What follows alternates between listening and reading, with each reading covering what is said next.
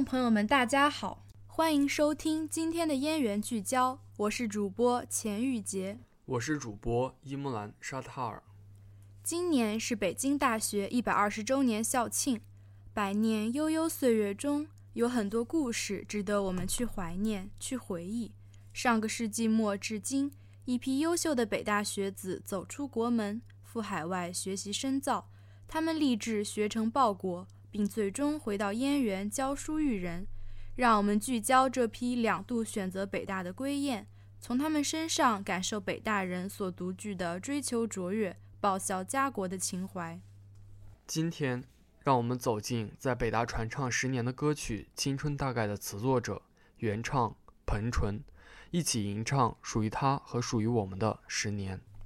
彭纯，一九八五年十二月生于湖南。牛津大学法学硕士、博士，北京大学法学、经济学双学士，现为北京大学法学院博士后研究人员。二零一七年七月五日，北京大学毕业典礼。当熟悉的青春大概缓缓响起，即将告别燕园的学子们开始轻轻地唱和。这首歌由北大学子徐明建作曲，彭纯作词，传唱至今。已经整整十年。本科毕业那年，作词人、原唱者彭纯带着这首原创歌曲去参加北京大学校园十佳歌手比赛。如今，他回到母校，成为法学院的一名教师，在唱《青春大概》。当被问到如何理解和对待从学生到老师的身份转换，彭纯这样回答：“我做过最好的学生。”也做过最差的学生，所以我并不是那么关心外在的优秀或成功，而更关注学生的成长和成熟。在北大念本科时，彭纯是一名成绩优异的好学生，但初到西方却成为了班上垫底的差生。在牛津念硕士非常挣扎，倒不是因为语言，而是缺乏文化和知识背景。对于所学的法律，总感到只知其一，不知其二，仿佛隔靴搔痒。彭纯回忆道：“这一年是我学生时代挑战最大的一年。”但正是在那样的境遇下，彭纯真正认识并接受了自己的平凡，抛却了浮躁的焦虑，同时也坚定信念，去追求和享受进一寸有一寸的欢喜。带着这样的理解，回到北大。走上教师岗位的彭纯，会邀请同学们上台分享自己的小作文。尽管很多论点并不赞同，他还是会认真回复同学们当面或通过邮件提出的每一个问题。他说：“在知识和生活中不卑不亢，是牛津岁月教会我的最重要的东西。”十年前，彭纯曾作为毕业生代表，在北大法学院的毕业典礼上致辞。在那篇名为《承诺》的演讲中，他代表在场的同学向师长和母校做了四个承诺：爱惜保重身体，认真活在当下，把握道德底线，持守理想情怀。九年后，二零一七年的法学院毕业典礼上，作为教师代表的彭纯发表了题为《相信共你没有白活》的致辞，寄望即将远行的学子。好好体味人生的宽度、长度和温度，找到梦想，实现目标，但不会在匆匆行路时丢失了健康、良知和意义。十年过去，初心不改。除了钻研专业，彭纯对于学生的人格和生命成长也极为关注。教书当然重要，但不能偏废育人。大学除了是专业的训练场。还应该是生活的培养室。任何人在成长过程中都会遇到迷惑、失落、犹豫、寂寞等挑战，但要做到不白活，就必须听从苏格拉底的教诲，去过一种经过检视的生活。为此，他开辟了自己的个人公众号，讨论成长、爱情、艺术和人生等诸多话题。对于这两年流行起来的佛系文化，他在今天我们怎样做青年一文中指出，这代表着一种意义危机，会使人随波逐流。青年人不能沦陷于此，而应体会约翰·克里斯朵夫书中的名言：“世界上只有一种真正的英雄主义，那就是在认识生活的真相后，依然热爱生活。”鲁迅先生讲过：“愿中国青年都摆脱冷气，只是向上走，不必听自暴自弃者流的话。”彭纯也很喜欢加缪的一句话：“在隆冬，我终于知道，我身上安放了一个不可战胜的夏天。”他说。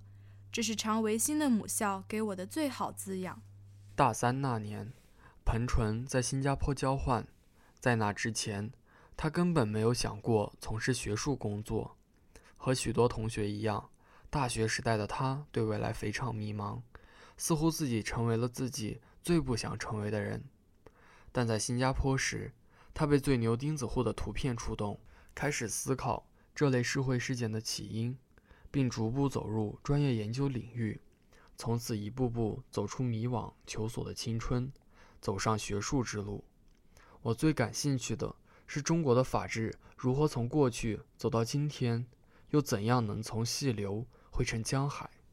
当被问到如何看待学者的职责和作用，彭纯说：“我理想中的知识分子应该同时具备冷眼和热心，冷眼。”是指同社会保持一定疏离，尽量中立客观，不让利益和情感压倒良知与理智。热心是指要带着一份好奇、关切的态度去贴近社会的脉搏，感受时代的温度，以学术照亮人心。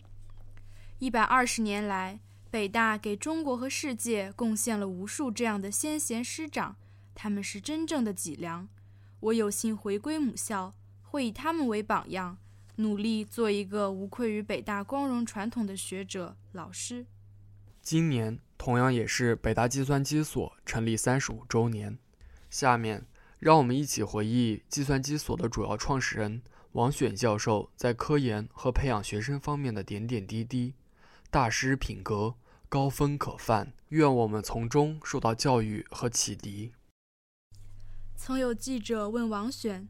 你在从事激光照排研制过程中最大的苦恼是什么？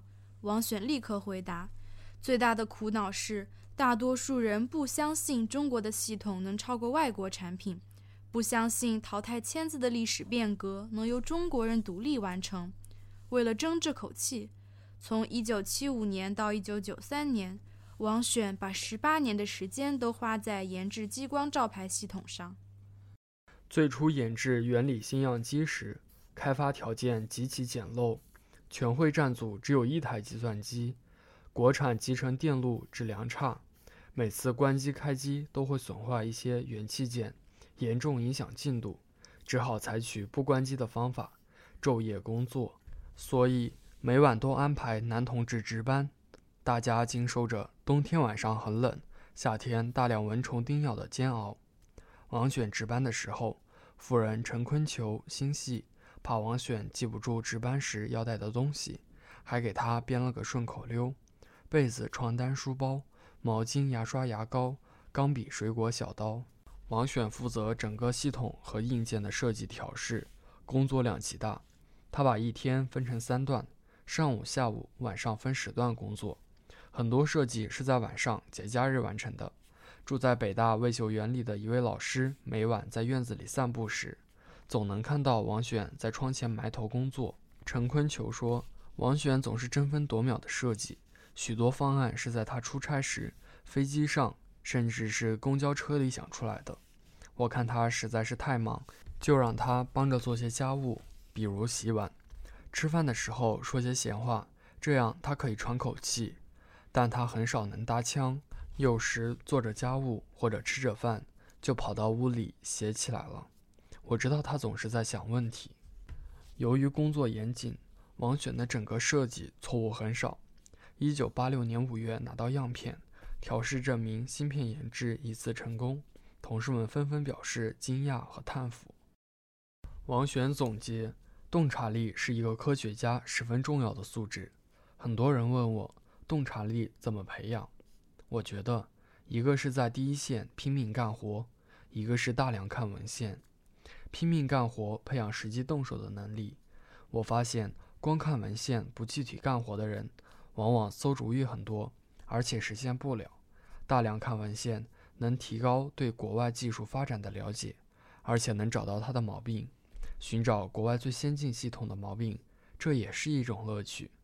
正是由于王选不仅大量阅读文献，还在第一线拼命干活，使他具有非凡的洞察力，从而引领了汉字印刷革命。曾经有记者问王选：“什么是你最高兴和最痛心的事？”王选答：“看到年轻人出彩是最高兴的事，方向错误或管理不善而浪费优秀人才的青春年华，则是最痛心的事。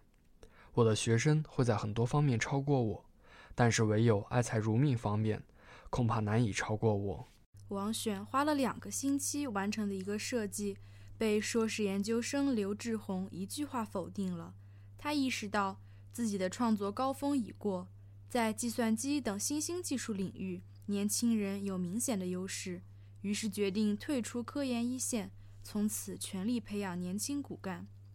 王选判断人才，除考察其品德能力。团队精神和是否踏实肯干外，还有很重要的一点，是看面临吸引人的挑战时是否充满激情，是否有力争第一的勇气和韧性。为此，王选让人事部门准备了一份贴有员工照片的花名册。一有时间，他便到各个机房串门，和这些年轻人聊天。他一边仔细地听，一边快速在一个紫红皮的笔记本上记着。上面密密麻麻写满了他们求学、获奖、为人处事、兴趣爱好和能力特长等各种资料。大家都知道，这是王老师随身携带的一件宝贝。作为计算机应用专业的硕士和博士导师，王选认为最重要的是鼓励和帮助学生选择具有挑战性且未来应用前景光明的研究方向和课题。然后千方百计创造条件，使学生取得成功。他说：“导师的作用是指明研究方向或技术路线，绝不是知识比学生更高明，而是要能保证做什么。至于怎么做，则由学生来完成。”正是基于这一思想，王选指导学生研制出了世界上最早的基于微软的中文专业排版软件。国内第一个大屏幕报纸组版系统和彩色出版系统等开创性成果，开发的日文出版系统成功打入日本市场。王选强调科技顶天，市场立地，但特别反对仅仅为了商业需要而临时开发某一产品去卖，不能为了钱去做一些短平快的东西。这样做的结果是学术上得不到提高。学科也得不到发展，把研究生当成劳动力来使是不对的。应该做到，既是现在或未来的市场需要，又能代表学科方向，把市场竞争和人才培养结合起来。这样用才去培养人才，再用人才去创造才，形成一种良性循环。为此，王选总结出十二字政策。呼吁给杰出人才创造优越和宽松的科研环境，即给足钱、配备人、少评估、不干预。在成果署名上，王选提倡导师做的工作不如学生，名字应放在后面。假如没做什么工作，就不应署名。在一九九六年获北京市科技进步奖时，王选认为学生贡献比自己大。就把名字署在了学生的后面。为了使年轻人保持精力，王选经常督促他们锻炼身体。单位组织运动会、春游、秋游，他都挤出时间，兴致勃勃地参加。二零零四年年底，研究所的师生们精心准备了一台迎新春联欢会。王选正在接受又一轮化疗，十分虚弱，无法到会。他把要说的话认真地写下来。委托陈坤求代为宣读。一些同志最近获得了重要奖励，他们身上表现出对技术的高度痴迷，是非常值得科研人员学习的。这种痴迷表现在：一、碰到难题想不出来，不断的想，直到想出为止，常常是山穷水尽疑无路，再想下去，忽然半夜里柳暗花明又一村。二、难读的文章千方百计读懂，有时读懂难读的天书后收获很大，加以创新往往可以高人一头。三、挖空心思的想要超越前人，这点在研究所的一些年轻人身上都有表现。计算机所有过光辉的历史，但好汉不谈当年勇。在新形势下，我们要发扬拼搏创新的传统，坚韧不拔。读不懂再读，想不出再想，像陈省身先生那样追求卓越、力争第一，献身于科学，痴迷于科学。我相信雄心壮志和脚踏实地，一定能够使计算机所更加辉煌。精神常激励。薪火永相传，求实创新的科研作风，风清气正的工作氛围，正在今天的计算机所代代相传，发扬光大。本期节目文案取材于北京大学官方微信公众号。这就是本期燕园聚焦的全部内容。感谢您的收听，我们下期再见。